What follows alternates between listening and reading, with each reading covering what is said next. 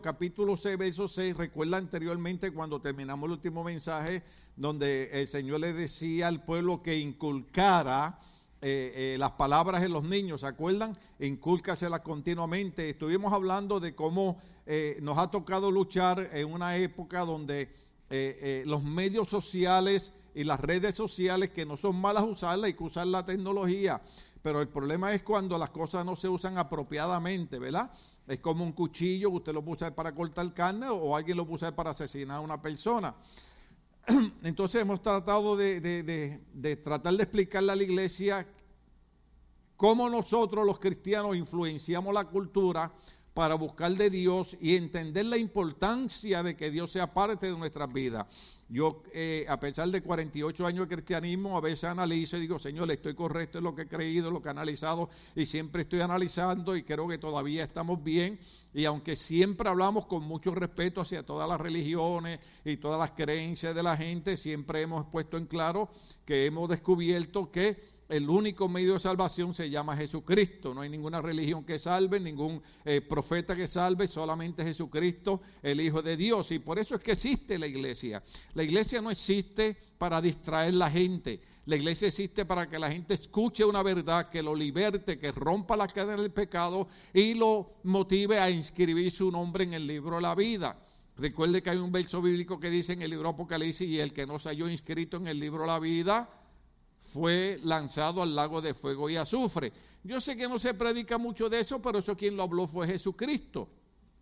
La historia, los escritos hablan de la persona de nuestro Señor Jesucristo. Y ese es nuestro mensaje, que en Cristo hay salvación, que la puerta todavía está abierta, que todo aquel que viene a Cristo, Cristo no lo rechaza, que Cristo no es una religión, eh, que no es la denominación. Y hemos tratado de ser una iglesia muy equilibrada y ha sido muy difícil y, hablaremos de esto. La razón que voy a hablar eh, algo del libro para seguir con el mensaje es porque nosotros, eh, yo vivo en una ciudad que se llama Downey y hay un periodiquito que reparten por ahí. Y nosotros siempre tengo que analizar, la gente puede ver todas mis predicaciones de los últimos tres años y pueden saber que nosotros nunca hemos sido pastores de atacar a nadie, hemos sido pastores de tratar de comprender la gente, pero hemos sido pastores de mantener eh, los puntos sobre las IES. Amén.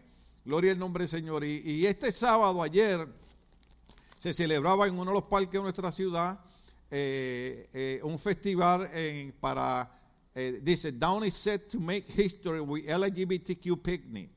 O sea, Downey quería hacer historia con un picnic en, en, honor a la gente de orientación sexual diferente a la que nosotros creemos que Dios creó, ¿no? La Biblia dice en el principio, varón y hembra los creó Dios, y dijo, y por esta razón dejará al hombre a su padre a su madre y se unirá a su mujer y los dos serán uno solo. Entendemos que siempre ha habido un problema, ¿verdad?, eh, eh, de sodomita y por qué Dios eh, prohibió que no se hallara hombre que tuviera relaciones sexuales con hombre ni mujer con mujer. Dios es el creador, nosotros solamente somos las criaturas.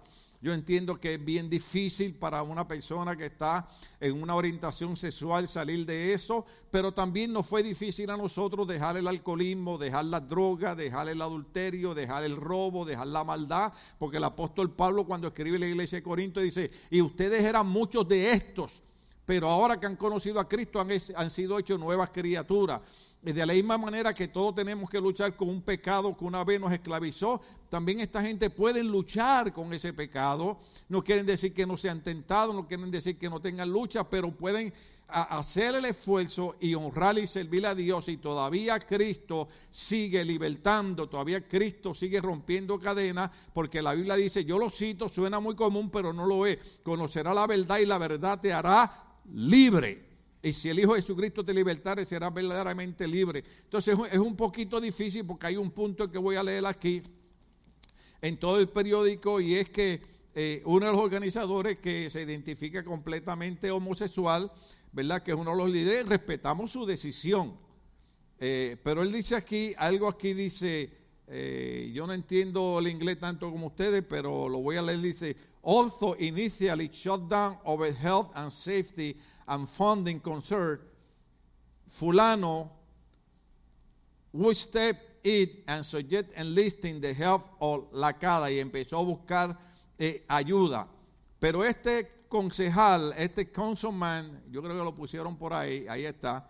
Este councilman dice, eh, councilman who is openly gay called the picnic an opportunity for our family to have those teaching moments and is a step to changing hearts and mind.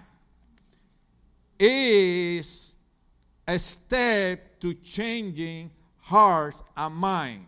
Lo que yo entiendo por eso es que no solamente es un paso, sino que esto era una oportunidad para cambiar la enseñanza de los corazones y de la mente, para cambiar los corazones y las mentes. En otras palabras, lo que yo quiero que usted entienda es que hay un grupo que está tratando de influenciar nuestra cultura, que está teniendo éxito, que está teniendo avance y que estamos teniendo grupos cristianos que actualmente están diciendo que la iglesia ha estado equivocada en no aceptarlos a ellos como son. Ahora mismo voy a leer el libro este. Eh, ahora mismo hay uno de los muchachos, yo le dije, mencioné a ustedes, hay un cantante muy famoso que se llama Toby Mac.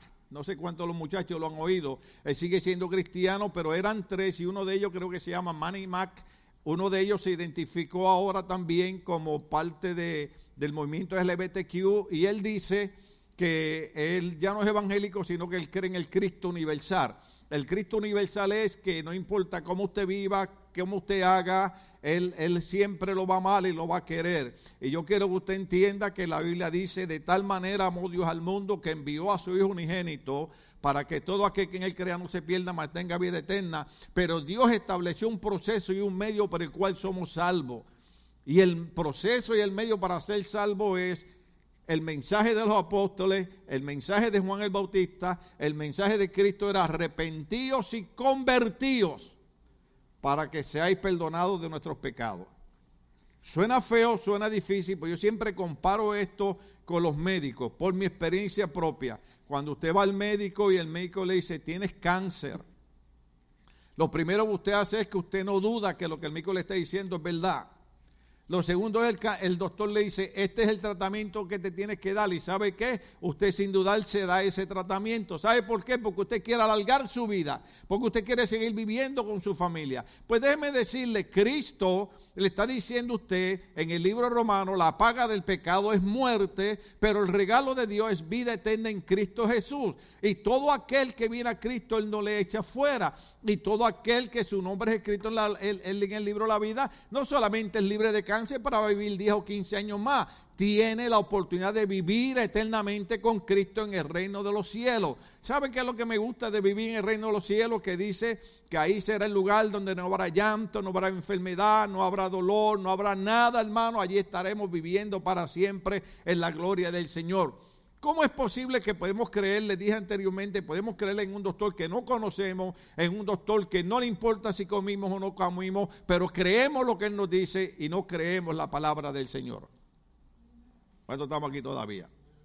Entonces, una de las cosas que yo quiero enfatizar en eso no es, no es porque nosotros siempre, lo voy a leer en el libro, nosotros siempre hemos explicado que nosotros no somos ni enemigos, ni odiamos, ni atacamos el movimiento LGBTQ. Nosotros creemos que son seres humanos como cualquier otra persona, merecen ser respetados. Si alguna familia tiene un hijo que es homosexual o lesbiana, sigue siendo hijo e hija de la familia. Pero usted sigue poniendo los órdenes que ponía mi mamá cuando yo no era cristiano, que un día llegué borracho a la casa y ella me dio una sopita y me atendió y me untó alcoholado. Y al otro día, cuando ya me sentía mejor, me dijo, ¿y cómo te sientes, mi hijo? Ay, mami, gracias. Ay, ¿te sientes bien? Sí. Y agarró el palo a la escoba, hermano, y me ha dado palo. ¿Usted sabe lo que significa eso, verdad? Que ella me ama o me amaba como madre porque está con el Señor, pero dijo, pero esto yo no lo voy a permitir en mi casa. Porque ella crió tres varones y ella dijo, la única que puede llegar borracha aquí soy yo, que soy la que pago la casa. Nunca lo hizo, pero me estaba tratando de enseñar algo. ¿Cuántos entienden lo que estamos hablando? Entonces, eh, una de las cosas que yo he mencionado anteriormente, pero las escribe también un pastor, el pastor John MacArthur, la escribe en su libro que se llama El Pastor en la Cultura Actual, que creo que me lo regaló Maldonado, déjame ver si lo tengo por aquí.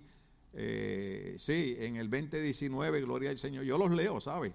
Alabado sea el Señor, alabado sea Cristo. Entonces él dice, en el, en el, en el capítulo 9, Esperanza, Santidad y Homosexualidad, él escribe y dice, una estrategia para ministrar a los cristianos que luchan con eso. Entonces él dice, uno de los retos más importantes para los cristianos en la actualidad es encontrar un ministerio efectivo sin concesiones y al mismo tiempo compasivo con los homosexuales y las lesbianas. ¿Usted me entiende ahora por qué yo soy como soy con ellos? Porque no creo que se les deba odiar, no creo que se les deba atacar, creo que se le debe tener la misma misericordia que se le tiene a un drogadicto, a un adúltero, a un asesino. ¿Estamos aquí? ¿Puedo cancelar el tema o seguir? Ustedes me dicen. Seguimos. Aunque puede ser difícil mantener un equilibrio bíblico, ¿cuál es la, la ideología de nuestra iglesia? Un balance. Aunque puede ser difícil mantener un equilibrio bíblico en una cultura eclesiástica radical, es de vital importancia para los cristianos pensantes, las iglesias bíblicas. Por un lado, hay iglesias que han rechazado cualquier noción de ministrar a los homosexuales y deciden rechazarlo por desdén. Por otro lado, hay iglesias que los abrazan y aceptan en su convivencia religiosa sin cuestionamiento. Ambos enfoques son erróneos. El primero carece del amor de Cristo y el segundo de discernimiento bíblico al considerar una respuesta correcta, vamos a empezar por examinar varios ejemplos específicos. ¿Qué es lo que quiere decir? Lo que nosotros creemos. Nosotros creemos que eh, hubieron iglesias que se dedicaron a atacar y a condenar a este grupo de gente y lo que hicieron fue que los convirtieron en enemigos de la iglesia. Ahora yo entiendo cuando yo voy a la ciudad y reclamo algo o pido algo y saben que soy pastor, me tratan como un ciudadano de quinta clase, no de segunda clase, de quinta clase. ¿Por qué? Porque eh, eh, todos estos movimientos y todas las personas que están a favor de ellos ven a las iglesias y ven a los pastores como enemigos de ellos.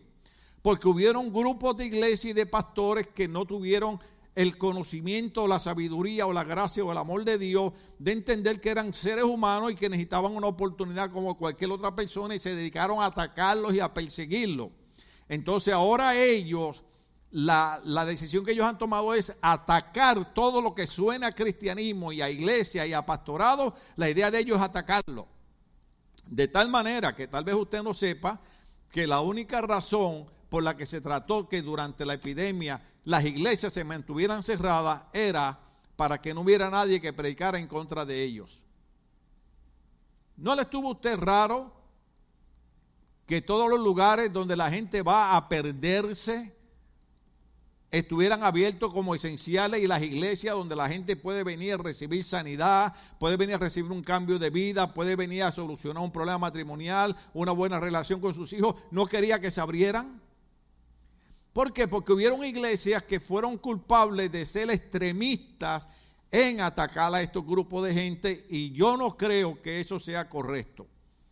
Yo aquí he tenido personas homosexuales, lesbianas que han entrado y los he abrazado como a cualquier otro hermano.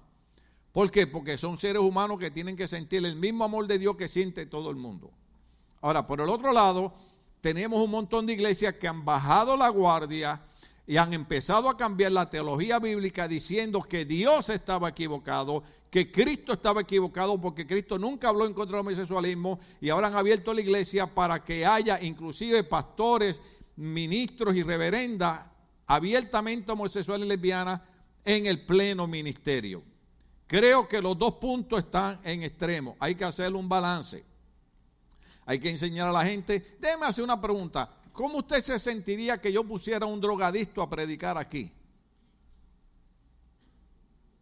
¿Cómo usted se sentiría que yo pusiera a un hombre que tiene tres mujeres siendo casado predicando aquí? Séame honesto. Si yo los traigo, lo más que hay son de esos por ahí.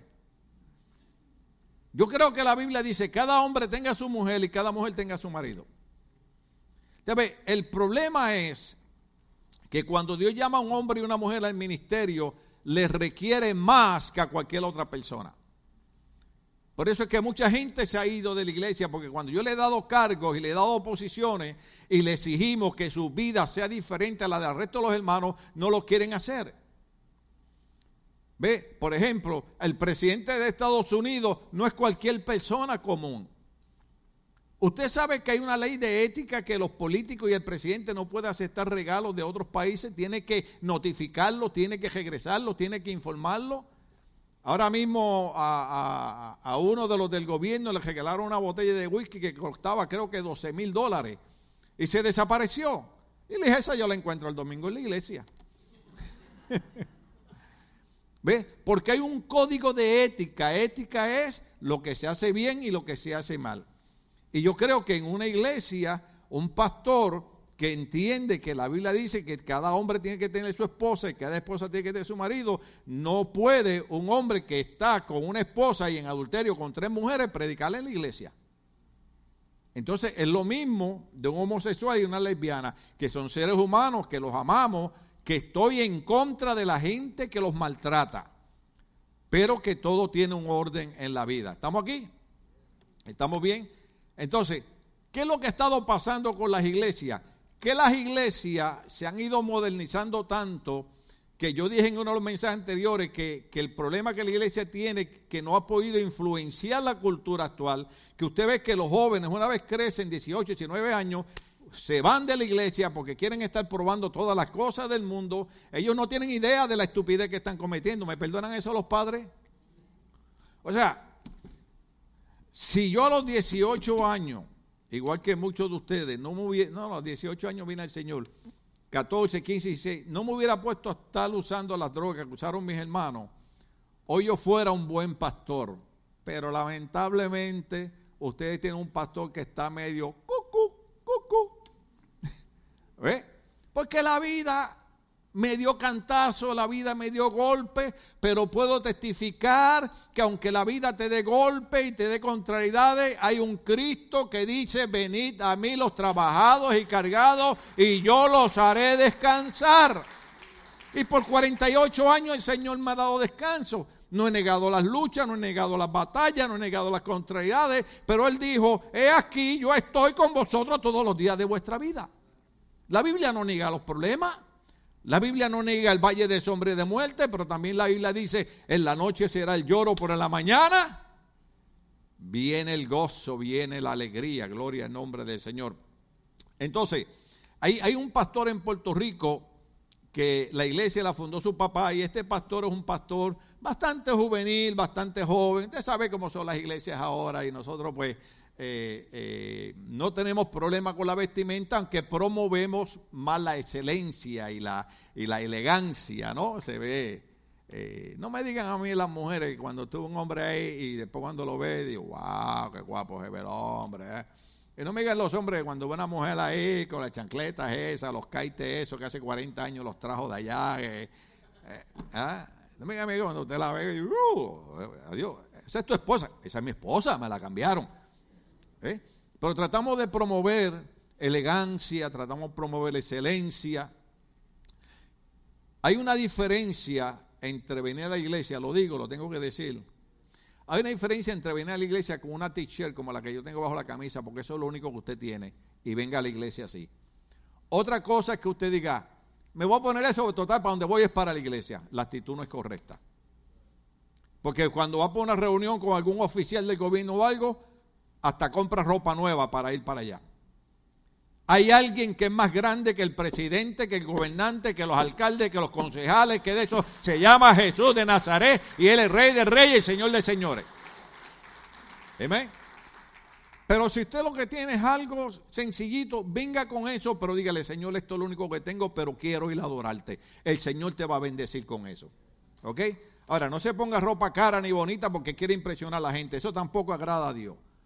Póngase ropa bonita y elegante porque usted quiere bendecir a Dios. Pero si no la tiene, póngase algo sencillito y venga a adorar a Dios de todas maneras. ¿Cuánto pueden entender ese, ese balance que estamos haciendo, haciendo en la iglesia? Entonces, eh, una de las cosas por la razón que no se puede influenciar la cultura actual es porque las iglesias han empezado a bajar la guardia y han empezado mejor a complacer a la cultura actual que enseñarle la palabra de Cristo. Y ahí creo que pasó el video del pastor de Puerto Rico, que me estuvo raro que él dijera eso porque es un pastor joven, pero es, excelente. Porque ella no aprovechó ser la oportunidad que tuvo de llegar a ser todo porque no toda muchacha se casa con un príncipe. Entonces no debiste haber puesto tu mirada en un príncipe si no estabas dispuesta a vivir como una princesa. Pero no puedes tener los dos mundos. No puedes tener los dos mundos. Tú no me puedes decir que tú vas a vivir como cristiano y vivir como un plebeyo sometido al pecado, sometido al mundo, sometido a los pensamientos. No me puedes decir eso. Ese es el problema de la iglesia en el día de hoy, que queremos hacer los cristianos tan gente, queremos hacerlos tan sensibles, queremos hacer la cristiandad tan apetecible, que lo que hacemos es que bajamos el estándar, bajamos nuestra manera de vivir para que más gente entre. Pero no funciona así. Entonces tú no te puedes, tú no puedes querer los privilegios de un nivel y comportarte como cualquiera. O renuncias al principado, al ser príncipe, para vivir como cualquier otra persona en común, lo cual no es nada malo, pero tienes que saber las consecuencias. No tienes acceso a la cuenta del príncipe, no tienes los privilegios de la cuenta del príncipe, no tienes... Lo cual me trae a mí, como yo sé que ustedes son tan inteligentes, me van a citar el 11. Gloria a Dios. ¿Cuántos entendieron lo que dijo el pastor? ¿Qué es lo que dijo el pastor? Que queremos hacer el evangelio tan fácil para la gente, porque queremos llenar la gente, la, iglesia de gente, que entonces hemos bajado, él ya llama los estándares, por encima, hemos bajado las normas que requiere Dios para cada cristiano. Entonces, lo que el pastor está diciendo, si tú quieres ser cualquier persona, tú puedes ser cualquier persona, pero si tú quieres ser un príncipe de Dios, tu conducta y tu manera de vivir tiene que ser diferente. Ahora, si quieres ser cualquier persona, puedes serlo, pero no tienes la entrada a la puerta del príncipe, no puedes entrar reinado. ¿Cuánto entiende los beneficios que hay? Esta parte es difícil explicarla. Usted, usted, usted entiende que ser pastor no es tan fácil. Usted entiende que los pastores, no importa cuán buenos seamos, la gente siempre nos critica. Pero sabe que cuando Dios nos llama a su presencia, muchos de ustedes van a ir a mi tumba y van a decir, pastor, perdone, lo que usted decía era verdad. Entonces, ¿qué es lo que ocurre?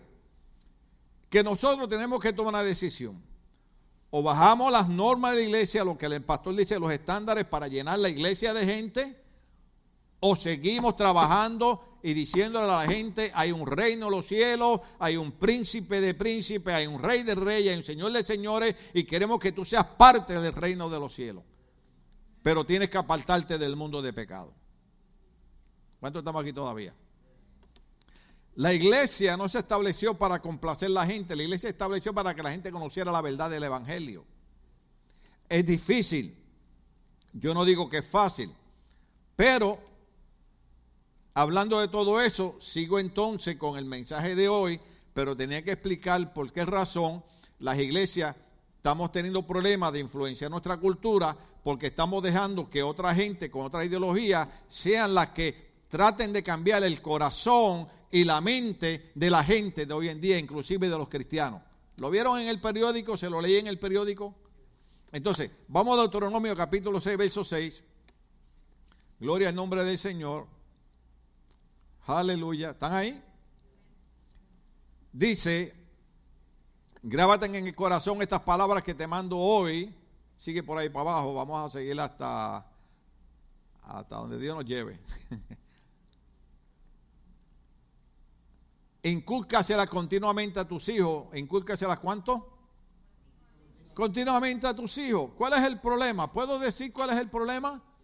El problema es que la mayoría de los padres se nos ha olvidado que nosotros tenemos una responsabilidad con nuestros hijos. Cuando yo empecé este estudio hace dos años atrás dije que los hijos son herencia de Jehová.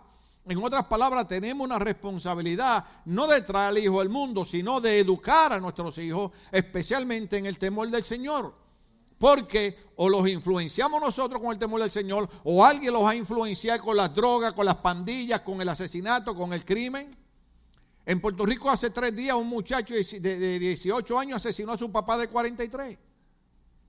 Otro muchacho mató a su hermano mientras estaba durmiendo esta semana. Tres muchachos han matado en dos meses y medio, han matado tres mujeres en Puerto Rico. ¿Qué significa eso? Que la influencia que tuvo esta gente no fue la correcta. Pero si nosotros influenciamos a nuestros hijos con la palabra de Dios, estamos garantizando que su futuro va a ser un futuro bendecido. Pero el problema es este. Le decimos a nuestros hijos, ve a la iglesia porque la iglesia es buena para ti. ¿Y nosotros qué? Yo he dicho aquí un montón de veces, cuando hay culto de jóvenes, los padres dicen, oh, es de jóvenes, no hay que ir. No, si es de jóvenes y sus hijos están ahí, usted debe estar ahí. Yo he explicado un montón de veces y he dado un montón de testimonios que el joven que está aquí no le importa si hay 500 personas ahí mirándolo, él está buscando dónde está mamá, dónde está papá. Porque si ellos sienten el apoyo de mamá y de papá, sienten que son alguien en la vida. Déjame decirte algo, los adultos que estamos aquí, muchos de nosotros tenemos problemas porque muchos de nuestros padres nos rechazaron cuando chiquitos. Inclusive hubieron palabras que nos dijeron nuestros padres que todavía están marcadas en nosotros. A ustedes no, pero yo recuerdo gente que tal vez a su papá o su mamá le dijeron estúpido, tonto, inútil, no sirve para nada. Y hay gente que son excelentes, hay gente que pueden hacer diez mil cosas en la vida, pero cuando chiquito alguien le sembró, influenció en la mente de ellos una palabra negativa.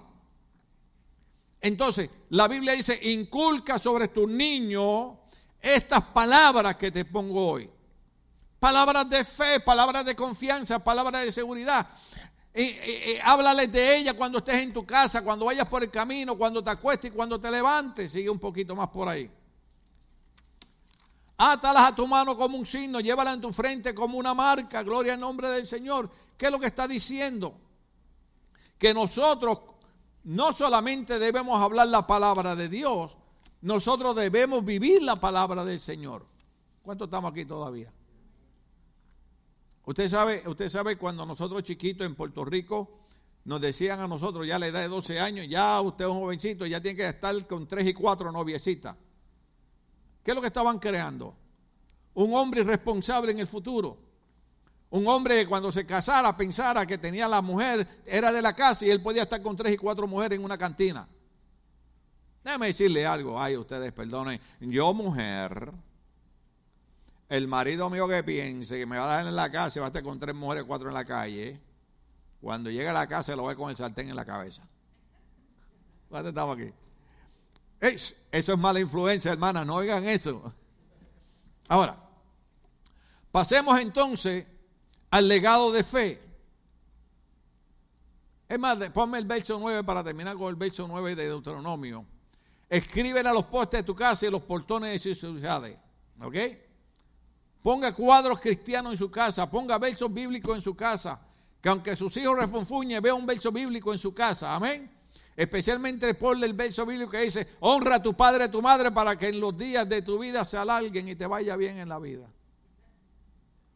Porque lo más que tenemos son un, muchacho, un montón de muchachos malcriados que no respetan los padres. Yo recuerdo cuando chiquito que le dije una mala palabra a mi mamá, hermano. Una.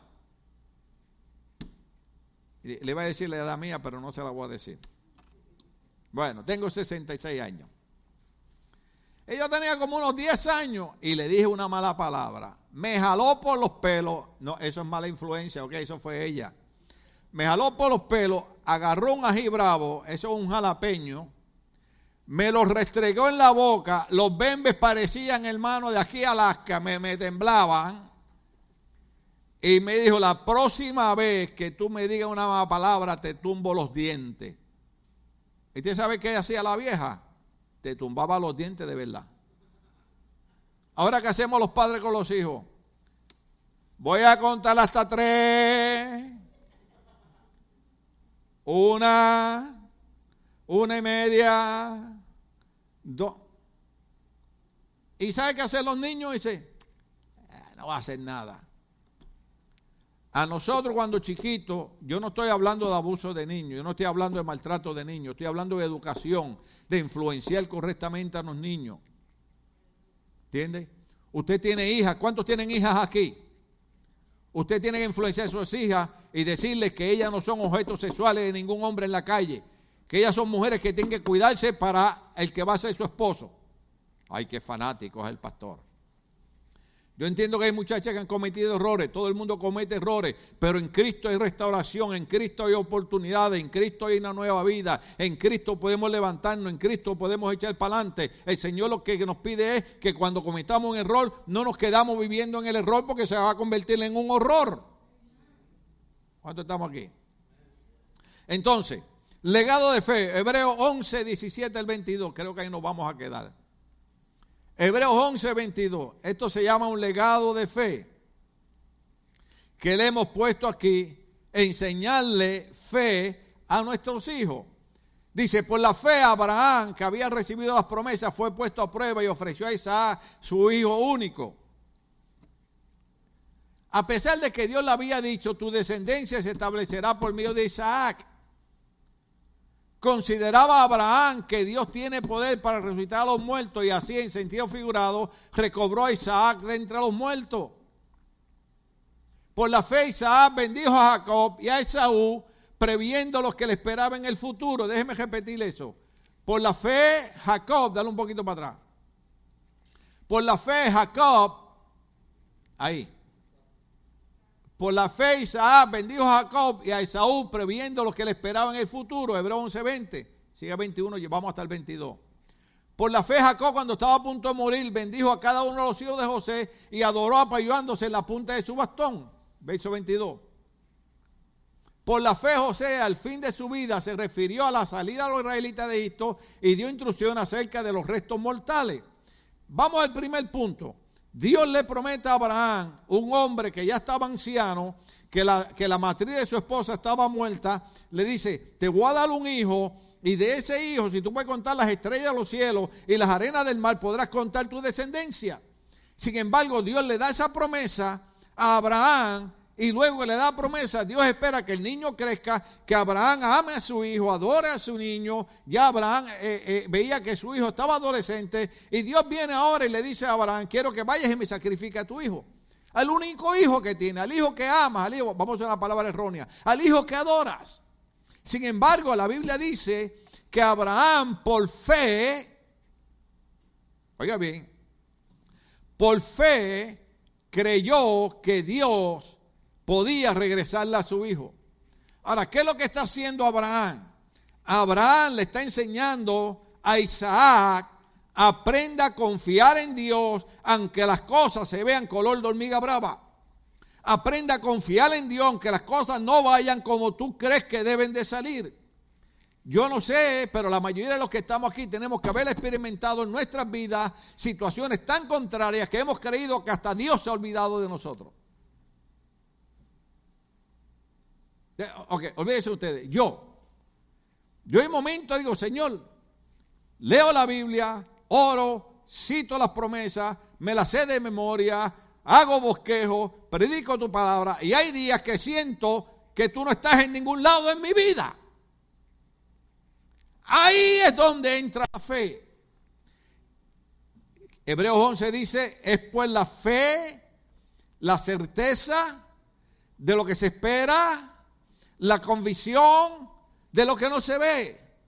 Fe es creer que aunque ese día tú te sientes que te vas a morir, que aunque ese día tú sientes que Dios está abandonado, que los problemas en el trabajo van en contra tuya y que Dios no está haciendo nada, que los problemas de la familia están en contra tuya, Dios no está haciendo nada, que el problema en tu salud está en contra tuya, Dios no está haciendo nada, que todo te sale patas arriba. Fe es creer que aunque tú estás viendo todo eso, Dios va a cambiar el panorama de tu vida. Eso es fe. Entonces, Abraham está dejando un legado de fe en su hijo. Abraham le está diciendo a Isaac, Isaac, Dios me prometió que por medio de ti iba a ser una grande nación. ¿Por qué Dios ahora me dice que te ofrezca como sacrificio? Yo no sé. La gente quiere que los pastores sepamos todo. Hay cosas que Dios nos manda hacer que no sabemos por qué. Ahora, yo quiero que ustedes vean en Génesis capítulo 22, verso 1 al 2. Génesis 22, 1 al 2. Dice de esta manera. Pasado cierto tiempo, Dios puso a prueba a Abraham y le dijo, Abraham, aquí estoy, respondió. Y Dios le ordenó, toma a tu hijo, el único que tiene y al que tanto amas, y ve a la religión de Moria, una vez allí, ofrécelo como holocausto en el monte que yo te diré. ¿Cuántos saben lo que es holocausto? Ofrécelo como holocausto. Entonces, en los puntos que tengo aquí, número uno, queremos ver las características de los requisitos de Dios. Las características de los requisitos de Dios. Diga conmigo las características de los requisitos de Dios. Parecían contradictorios promesa de un hijo y ahora pide que lo sacrifique. Y la pregunta es, ¿por qué Dios prueba a Abraham? La pregunta es, ¿por qué Dios prueba a Abraham? Hay dos razones por qué Dios lo prueba. ¿Cuánto estamos aquí todavía? Hebreos 11, 19, póngalo ahí. Hebreos 11, 19. La primera razón por la que Dios prueba a Abraham es para revelar la calidad de su fe. La primera razón por la cual Dios prueba a Abraham es para revelar la calidad de su fe. Porque ¿sabe qué? Eh, en Puerto Rico, ya yo no me acuerdo los coritos de los viejitos. Ay, Dios mío, me estoy rejuveneciendo tanto. Pero ahí había un corito que decía, eh, eh, es, es bueno alabar a Dios cuando todo está bien, pero cuando las cosas están malas, usted, ve gente que cuando todo está bien, no faltan a la iglesia, están en la iglesia, ayudan económicamente a la iglesia, limpian la iglesia, vienen a la iglesia, ayudan como esto, ayudan como lo otro. El día que las cosas les salen mal, dejaron de venir a la iglesia porque a Dios está al revés de lo que yo pensé. Pero hay momentos que Dios prueba nuestra fe para revelar, ¿cuánto estamos aquí? La calidad de nuestra fe. Hay veces Dios quiere saber si cuando tú estás bien estás dispuesto a servirle y cuando tú estás mal todavía estás dispuesto a seguirle sirviendo. Yo no sé ustedes cuánto alguna vez han pasado una piedra de los riñones. Yo he bajado unas cuantas. Es más, los otros días me estaba riendo solo porque dije, una enfermera me dijo que a lo que se compara el pasar una piedra por los riñones a un hombre es a una mujer tener una criatura. Así me dijo la, la enfermera. Y yo le dije, pues yo casi soy 99.99 mujer porque yo he pasado como cuatro piedras. Hermano, o sea, la cosa más horrible del mundo. Yo estuve un día desde las 4 de la mañana, desde las 4 de la mañana hasta las 10 de la noche, tirado en una cama, con un dolor horrible que nada me lo quitaba, hasta las 10 de la noche que logré pasar la piedra. Entonces, ¿usted cree que Dios me había abandonado en ese día? Dios quería ver cuál era la realidad de, mi fe. Qué calidad yo tenía en lo que yo había creído en Dios. Entonces yo le decía al Señor, Señor, si este es el día que me va a llevar, prepara todo, arréglame, porque hay días que uno siente que se va a morir. ¿Cuánto estamos aquí todavía? Entonces, las características del recinto de Dios parecían contradictorios. Dios le da la promesa de un hijo y ahora Dios le pide que lo sacrifique. Dios prueba a Abraham por dos razones. Número uno, para revelar la calidad de su fe. Hebreo 11, 19 dice de esta manera. Consideraba Abraham, mire, mire, mire, mire la calidad de la fe de Abraham. Mire la calidad de la fe de Abraham. Yo ahorita le leí todos los versos bíblicos. La calidad de la fe de Abraham dice, consideraba Abraham que Dios, diga conmigo Dios, que Dios tiene poder, diga conmigo Dios tiene poder. La, calidad de la fe de Abraham es esta. Dios me hace una promesa, soy un viejo de casi 100 años, la matriz de mi mujer está muerta, Dios hace el milagro, que a los 99 años yo procreo un hijo, Dios le da vida a la matriz de mi mujer, que había perdido la menstruación. Dios nos bendice con un niño hermoso, nos permite verlo crecer, lo amamos, lo queremos y ahora Dios me pide que lo sacrifique. Entonces Dios quiere saber cuál es la calidad de fe que tiene Abraham. Porque cuando todo está bien, todo el mundo tiene fe. ¿Cuántos saben eso? Cuando tenemos trabajo, oh, aleluya. Cuando estamos sanos, bendito Dios. Pero el día que nos botan del trabajo, dejamos de venir a la iglesia porque Dios nos abandonó. En vez de decir, el Dios que permitió que se cerrara esa puerta, me va a abrir una puerta más grande. ¿Cuántos estamos aquí? El Dios que permitió que yo pasara por esta enfermedad, yo voy a citar la palabra que Dios dice, esta enfermedad no es para muerte, sino para que el nombre de Dios sea glorificado. Hay gente que le da vergüenza venir a la iglesia enfermo. Hay que van a pensar los hermanos que no tengo fe. Ah, Tú a la iglesia enfermo, venga a la iglesia como esté, y cuando la gente te pregunte, dile, mire, es que la calidad de mi fe es tan grande que yo creo que Dios me va a sacar de esta enfermedad y un día yo voy a estar danzando como los corderitos en la manada y voy a estar glorificando el nombre del Señor. Eso, esa es la calidad de fe de Abraham. Entonces Abraham dice en la Biblia que la calidad de fe que él tenía, dice, consideraba Abraham que Dios tiene poder para resucitar a los muertos y así en sentido figurado recobró a Isaac de entre los muertos. La razón por la que Dios prueba a Abraham es para dos cosas. Número uno, para dejar un legado de fe, influenciar a su hijo a confiar en Dios. ¿Ok? La segunda es para ver la calidad de fe que tenía Abraham. Y Abraham dijo, al Dios que yo le sirvo, yo puedo sacrificar a mi hijo porque él es poderoso para aún de entre los muertos regresármelo. Yo entiendo esto, nosotros como seres humanos somos bien fáciles a perder la fe. Confiamos en los doctores, confiamos en los trabajos, confiamos en los jefes y en el que tenemos que confiar, que es el que puede hacer lo imposible, que se llama Dios, lo echamos a un lado. Sin embargo, Abraham dijo, yo no sé por qué Dios me ha pedido mi hijo, pero yo sé que Él es poderoso para aún de entre los muertos regresármelo. Entonces, oh, aleluya. Abraham le está enseñando a su hijo a confiar en Dios. Y algo que nosotros tenemos que hacer, padres que estamos aquí, es enseñarle a nuestros hijos a confiar en Dios. No es que tu hijo no te vean enfermo, no es que tu hijo no te vean llorar. Es que tu hijo te vean que en medio de la enfermedad y en medio de tus lágrimas, tú sigues diciendo, Dios va a hacer algo en mi vida y esta situación va a ser cambiada por el poder de Dios. Eso es lo que hacemos. Ve, fe no es no tener problema. Fe es creer, como le dijo Jesús a los discípulos, vayamos al otro lado del lago. Y cuando se montan en la barca, se desata una tormenta. Y los, todos los discípulos se asustaron.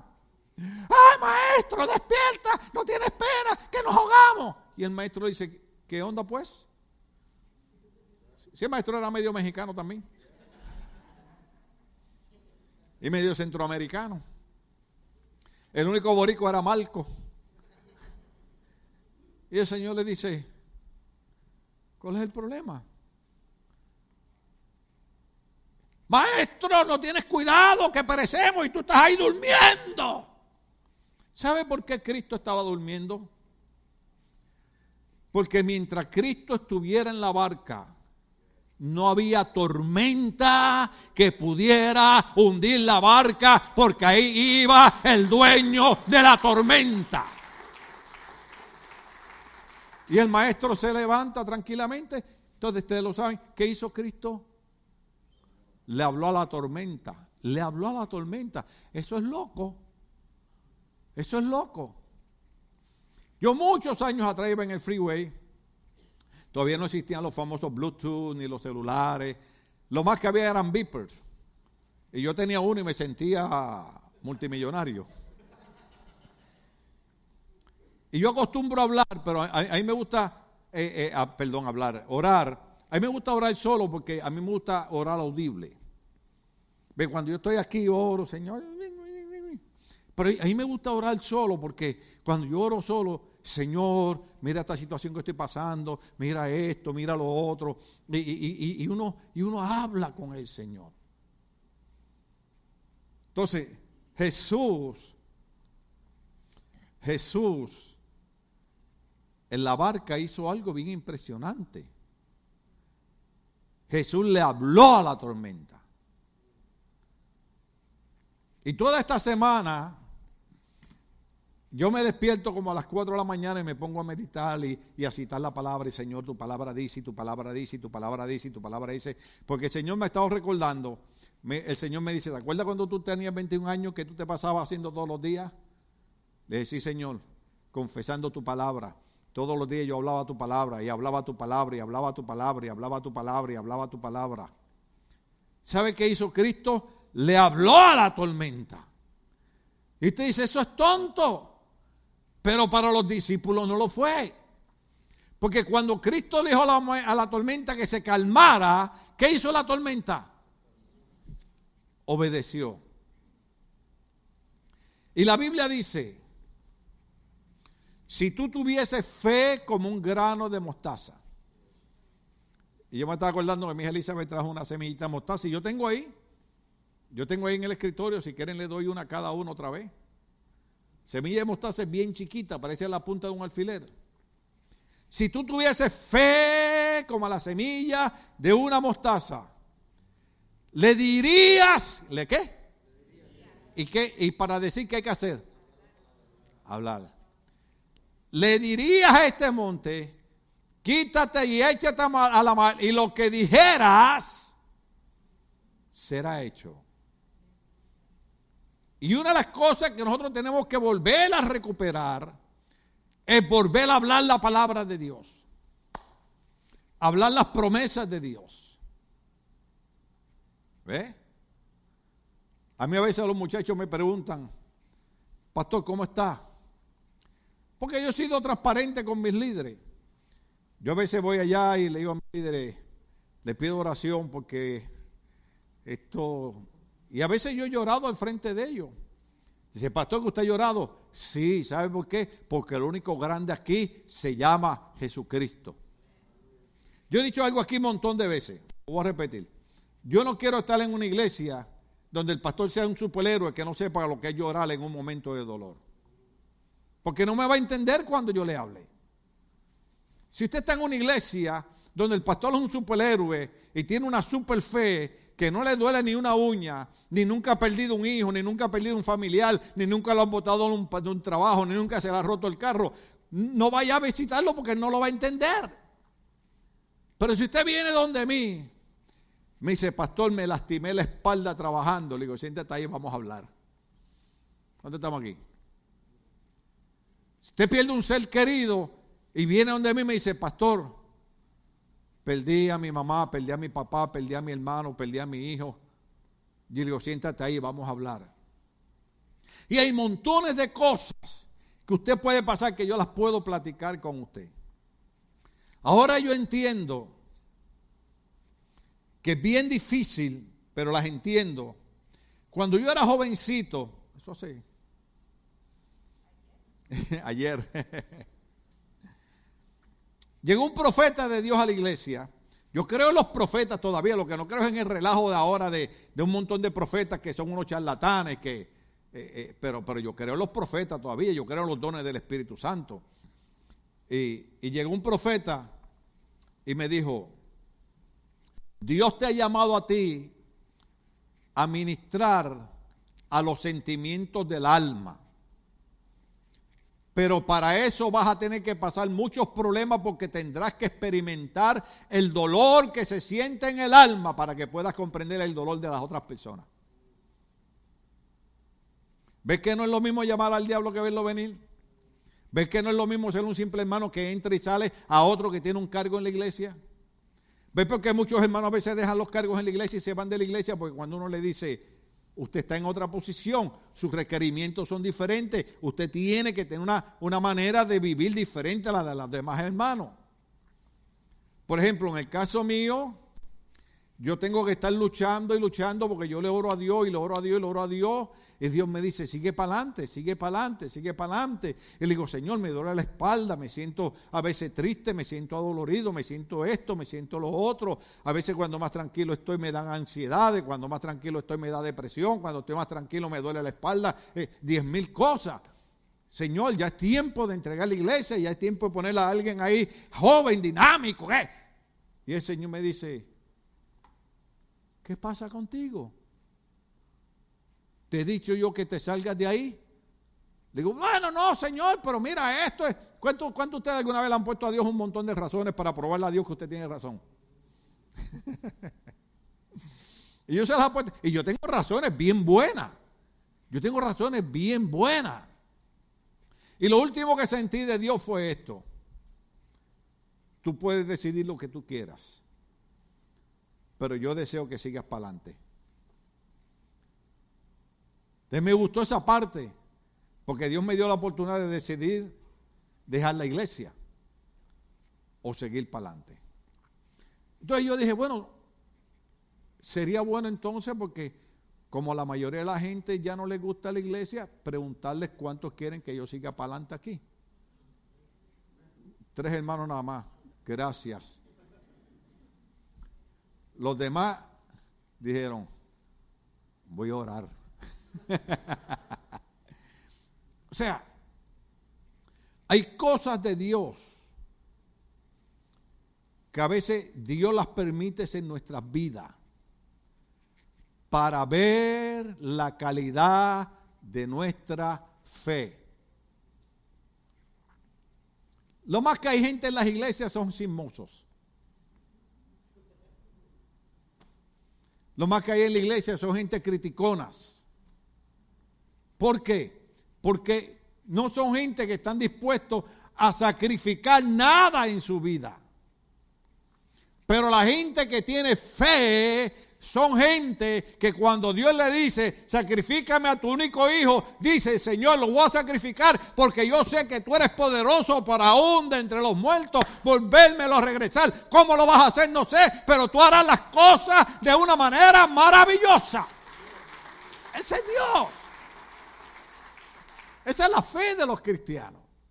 Cuando usted se encuentre criticando y murmurando y chismeando, diga, algo está mal con mi vida. Yo he dicho algo aquí, lo voy a repetir. Hay gente que quiere venir a la iglesia y cambiar la iglesia a la manera de ellos. Dios no nos trae a la iglesia para que cambiemos la iglesia a la manera de ellos. Dios nos trae a la iglesia para que nosotros cambiemos a la manera de Dios. ¿Cuántos estamos aquí todavía? Ser cristiano no es fácil, pero el final es maravilloso. El final es maravilloso. ¿Ese reloj está parado o qué?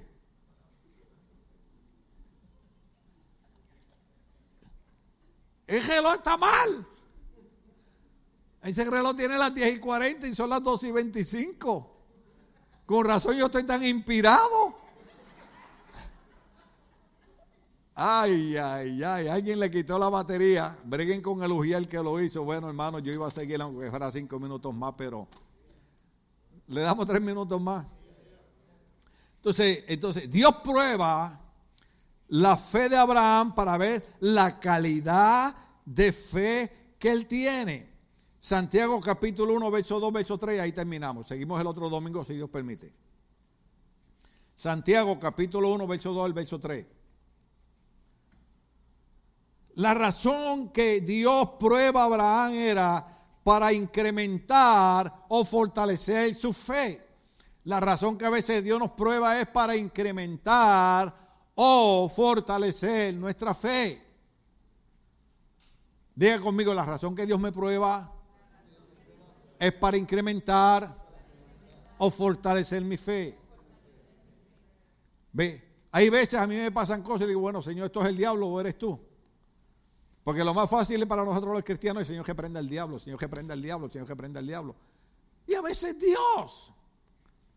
Porque Dios está más interesado en nuestro bendecido final que lo que es ligero. El diablo lo que nos ofrece son cosas ligeras. Le dijo, le dijo a Cristo, toda la riqueza de este mundo te la doy si adorado de, si de rodillas me adoras. Lo de Dios a veces se tarda un poquito más, pero el final siempre es maravilloso. Santiago capítulo 1, versos 2 al 3. La razón que Dios probó a Abraham o nos prueba a nosotros es para incrementar o fortalecer nuestra fe. Hermano mío, considérese muy dichoso cuando tengan que enfrentarse con diversas pruebas. Considérense dichosos cuando tengan que enfrentarse con directas pruebas, porque, pásale al otro, gracias. Pues ya saben que la prueba de su fe produce qué? Constancia. Constancia. ¿Sabe lo que es constancia? Yo siempre doy este ejemplo. Usted se monta en su automóvil, le mete la gasolina, sale de cantazo esos impulsos. Usted va por el freeway, mantiene la gasolina a 40 millas y sigue 10 minutos, 40 millas, eso es constancia, usted sigue ahí. La razón que a veces Dios permite que pasemos por dificultades y situaciones contrarias es para incrementar o fortalecer nuestra fe, porque de hecho él dice, yo estaba hablando esto con la esposa mía los otros días, con la pastora, y dije, esos versos son bien difíciles. Para mí son bien difíciles porque yo me crié en un ambiente de fe, yo me crié en un ambiente, hermano, donde creíamos en la, en la sanidad, todavía creemos en la sanidad, pero le digo que nosotros orábamos por los enfermos, vimos enfermos sanarse, vimos milagros, vimos demonios salir gritando, vimos gente caer al piso, vimos gente ser bautizado al Espíritu Santo. Y ahora Dios me dice, quiero que te dedique más a enseñar mi palabra, enseñar mi palabra, enseñar mi palabra, enseñar mi palabra. ¿Por qué? Porque hay veces que nosotros nos acostumbramos a un sistema de Dios y el día que Dios lo cambia, Dios falló. No, Dios no falló. Dios sigue siendo un Dios de milagro, Dios sigue siendo un Dios de sanidad, Dios sigue siendo un Dios que provee, Dios sigue siendo un Dios que está con nosotros, pero hay veces que permite que pasemos por situaciones que no entendemos para incrementar o fortalecer nuestra fe. Lo leo otra vez, dale para atrás otra vez, al verso 2 hermano mío, esta era la parte que yo hablaba con la pastora, yo le, digo, para mí ese verso me es difícil porque yo me crié en otro ambiente. Yo me crié en un ambiente que, mire hermano, yo tosía y alguien me decía, ¿tiene catarro? Y digo, no, esos son los síntomas, yo estoy sano, Cristo llevó mis enfermedades en la cruz del Calvario. Ahora cuando he tenido que enfrentar diferentes enfermedades como cáncer y todas esas cosas, he tenido que entender este verso. Este verso dice, hermano mío, considérese muy dichoso. ¡Wow! Eso nos rompe la cabeza, hermano. Considérese muy dichoso cuando tengan que enfrentarse con diversas pruebas. En otras palabras, cuando yo paso un momento difícil, cuando yo paso una enfermedad, cuando yo paso una contrariedad, la Biblia dice que yo me sienta dichoso que yo recuerde el verso bíblico que dice, todas las cosas operan para bien a los que aman a Dios, los que conforme a su propósito han sido llamados. Entonces, cuando usted se encuentra en problemas y en dificultades, en vez de abandonar la iglesia, en vez de perder la fe, diga, el Señor le está permitiendo que yo pase esta prueba para incrementar o fortalecer mi fe. Ese es el legado de fe. Eso era lo que Abraham le estaba enseñando a Isaac. Isaac, este es un momento de prueba, esto es un momento difícil, pero vamos a sentirnos dichosos por lo que estamos pasando. Hermanos míos, considérese muy dichosos cuando tengan que enfrentarse con diversas pruebas. Siguiente verso. Pues ya saben que la prueba de su fe produce, diga conmigo, produce, dígalo otra vez, produce, dígalo otra vez, produce en Dios nunca hay pérdida. Por eso la palabra de Dios, dice en Isaías, así será la palabra que se lee mi boca, no regresará a mi vacía, irá y hará el trabajo para el cual fue hecha. No importa la situación que estemos pasando, no importa lo que nuestros ojos vean, no importa lo que nuestro cuerpo sienta, la palabra del Señor dice, pues ya saben que la prueba de su fe produce constancia. ¿Sabe lo que es constancia? Es mantenerse firme, es sabiendo que no importa lo que veamos, el Dios creador de los cielos y la tierra, el Dios que abrió el mar rojo, el Dios que sacó a Lázaro de la tumba, el Dios que abrió los ojos al ciego, el Dios que limpió el leproso, estará también con nosotros. Estamos de pie, queridos hermanos. Aleluya. Gloria al nombre del Señor. Qué pena que no pude terminar el mensaje hoy. Me quedé en la primera parte. Si Dios me da vida, Seguimos el otro domingo. Aleluya. Gloria al Señor. Pastor, ¿algo que haya que decir?